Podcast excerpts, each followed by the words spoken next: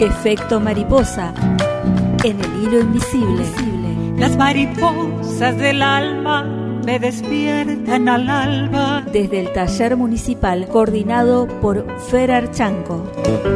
Melodías encendidas jugando a las escondidas.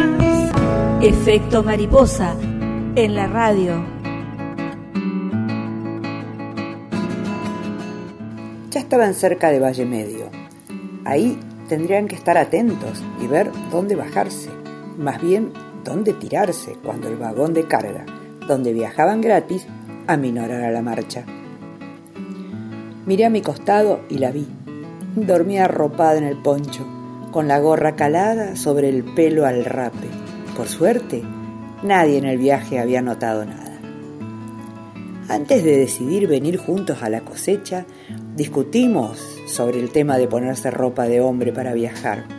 Mari medio que no se animaba, pero al final, cuando le dije que se quedara nomás en Tucumán, medio llorisqueando, aceptó el disfraz y el corte de pelo.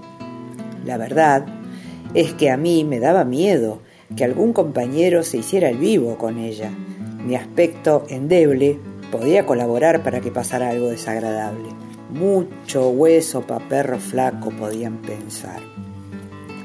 Tuvimos un buen viaje. Teníamos pan, queso y un tinto que hicimos durar bastante. Hasta pudimos convidar. Llegando a Chuele nos preparamos para bajar. Mari adelante mío. Adelante de ella uno de los viejos agarró su atado y se descolgó. Mari retrocedió entonces, en el apuro, tomé su lugar y salté. Antes sentí su mano leve sobre mi espalda. No puedo contar mucho más. Se me agarrota el pecho y un tropel de lágrimas me hacen callar.